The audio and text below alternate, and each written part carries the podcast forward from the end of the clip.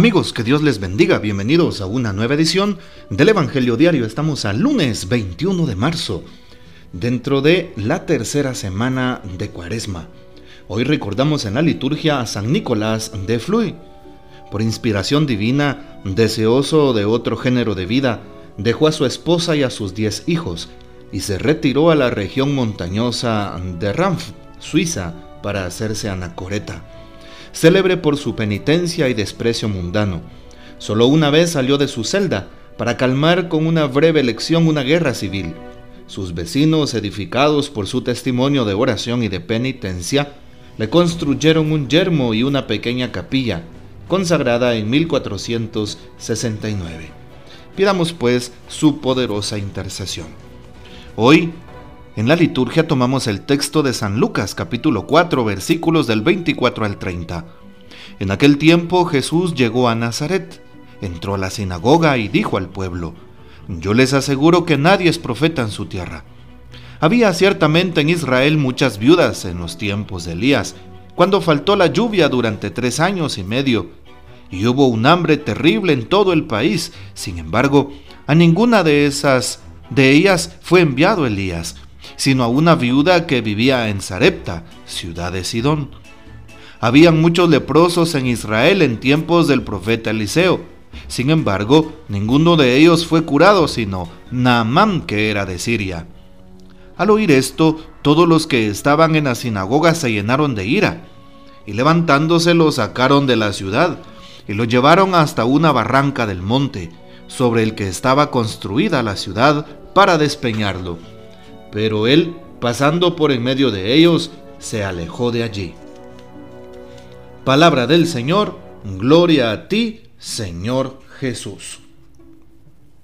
Bien, ¿qué podemos entonces hablar sobre el texto de hoy? Nos damos cuenta que eh, Jesús está en Nazaret, su tierra natal. Bueno, mejor dicho, su tierra de crecimiento, pues su tierra natal es Belén. Nazaret, en Nazaret creció Jesús. Importante porque entra a la sinagoga, todo el pueblo le conoce, ahí están sus vecinos, sus amigos, aquellas personas que crecieron juntamente con él, las personas del pueblo. Y pues bueno, Jesús va como en sábado porque él es observante de la ley la ley de Dios que manifiesta que el sábado, el día de descanso, se debe de ir a la sinagoga para escuchar la palabra y meditarla, lo mismo hace Jesús. Es celoso por las cosas de Dios, celoso por cumplir la voluntad de Dios. Ojalá que tú y yo también tengamos esos celos, un celo apostólico, un celo espiritual de querer buscar a Dios, de querer cumplir su voluntad, de querer ser santos como lo hacía Jesús. Y entonces el texto nos dice que va a su tierra, pero empieza diciendo algo, nadie es profeta en su tierra. Claro, ¿por qué? Porque Jesús mismo lo dice, no solamente por eso, sino porque muchas veces aquellas mismas personas que crecen contigo, que te conocen, son las primeras en que te juzgan, son las primeras que cierran su corazón, son las primeras que no creen, que no confían en aquel que están viendo crecer. Así le pasó a Jesús con este pueblo, el pueblo de Nazaret. Y pone dos ejemplos Jesús cuando está en la sinagoga, justamente tomando la palabra. Recuerden cómo también este capítulo de San Lucas nos recuerda unos versículos atrás, que Jesús abrió también uno de los rollos en la sinagoga del profeta Isaías y empieza después a explicar la palabra. Pues se encuentra explicando cuando Jesús habla precisamente en este texto de lo que estamos tratando hoy. Había en Israel muchas viudas en tiempos de Elías. El profeta Elías, un gran profeta en tiempo del Señor, que nos dice en los textos bíblicos que fue arrebatado hacia el cielo en una carroza de fuego. Y dice, faltó la lluvia durante tres años y medio y hubo hambre, una gran sequía. Hubo hambre, hubo sed en ese tiempo, en tiempo del profeta Elías. Elías tuvo que salir porque lo andaban persiguiendo. ¿Por qué? Porque denunciaba las falsas eh, actitudes de aquellos del pueblo, sobre todo los, los a los gobernantes, al rey. Y entonces dice hoy que a ninguna de esas viudas fue enviada sino a Elías. Así nos dice el texto. Jesús está hablando. A ninguna viuda fue enviada, enviado el profeta Elías, sino a aquella viuda de Sarepta. Sarepta es un lugar pagano, es un pueblo politeísta, es un pueblo fuera de, de Israel. Y Elías fue enviado a aquella viuda. ¿Por qué no fue enviado a tantas viudas? ¿Qué significa el texto de este día? Dios llega al corazón de tanta gente. La salvación es universal, no me la puedo apropiar. Y segundo, porque no confío, porque no creo, Dios entonces se le manifiesta a otras personas que sí confían y que, sí creen, aunque sean distintas a mí, no sean de mi pueblo, de mi cultura, de mi lengua, pero Dios se manifiesta. Qué importante saber que eh, el Señor provee a través de Elías. Cuando Elías llega con aquella viuda, recordamos aquel diálogo, entonces empieza a hablarle, dame un pan. No, no tengo, solo un par de medidas de harina y una de aceite para hacerme un pan para mí y para mi hijo, le dice aquella viuda, y luego moriré. Y Elías pues le dice, no, primero haz un pan para mí y luego para ustedes. Y no te faltará nada en tu vasija de harina, ni tampoco en tu jarra el aceite. Y así sucede.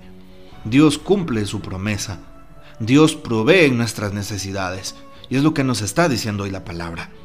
También Jesús pone otro ejemplo. Muchos leprosos habían en Israel en tiempos de Eliseo. Sin embargo, ninguno de ellos, Eliseo era un profeta, ninguno de ellos fue curado, sino Naamán, que era de Siria. Naamán era un general de las tropas de Siria, del rey de Siria. Y pues tenía lepra. Y fue a buscar al profeta Eliseo. Eliseo le manda, como bien sabemos, lo dice hoy la primera lectura, segunda carta de los reyes, capítulo 5, ¿verdad? Era general del ejército de Siria. Y entonces, pues Naaman pide ir a buscar a aquel hombre santo y que le manda, ve y bañate siete veces en el río Jordán. En la primera lectura de hoy lo hemos leído. Y entonces, ¿qué hace? Aquel no quiere bañarse y al final lo convencen y queda curado. Así es, un hombre que era de Siria y Siria era una, una ciudad pagana, un hombre que se convierte, un hombre que cree. Y por eso el Señor envía la salvación a todos. Y hoy el Señor nos narra que debemos de confiar en Él, confiar en los momentos duros, en los momentos críticos de nuestra vida. ¿Cuántas veces desconfiamos de Dios? Y por eso hoy nos invita a que creamos y a que confiemos. Todos estaban en la sinagoga y se llenan de ira contra el Señor porque ven que Jesús dice eso contra ellos. Es decir, aquella viuda era una viuda que creía a pesar de ser pagana. Aquel hombre, aquel em, que era pues un general de Siria, Naamán cree y confía. En cambio, aquellos que estaban en el tiempo de Jesús en Nazaret no creyeron no creyeron en su palabra, no confiaron en Él, en su testimonio. ¿Cuánto podemos hoy desconfiar? Hoy le pedimos a Jesús que aumente nuestra fe, la confianza en Él, sabiendo y reconociendo de que Él nos provee y nos da lo que necesitemos en los momentos más difíciles de la vida. Claro, ¿cuánto te, cuesta a ti creer? ¿Cuánto me cuesta a mí creer? La fe no es fácil de asumir. Necesita confianza, una confianza plena y total. Por eso hoy le pedimos a Jesús que aumente nuestra fe, que nos aparte de todo aquello que nos, que nos em, prive de la fe. Le pedimos entonces al Señor precisamente eso para cada uno de nosotros. Y bueno, claro, que no seamos profetas en nuestra propia tierra, pues se cumple.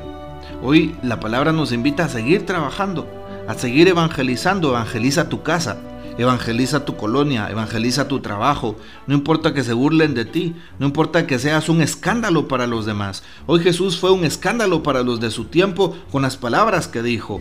Y por eso muchas veces no somos gratos, no somos profetas en aquel lugar en, en el cual nos movilizamos. Porque hablar de la palabra de Dios y vivir como Dios nos manda es vivir en coherencia de vida y para muchos que viven desde el mal, desde el pecado, les resultamos incómodos.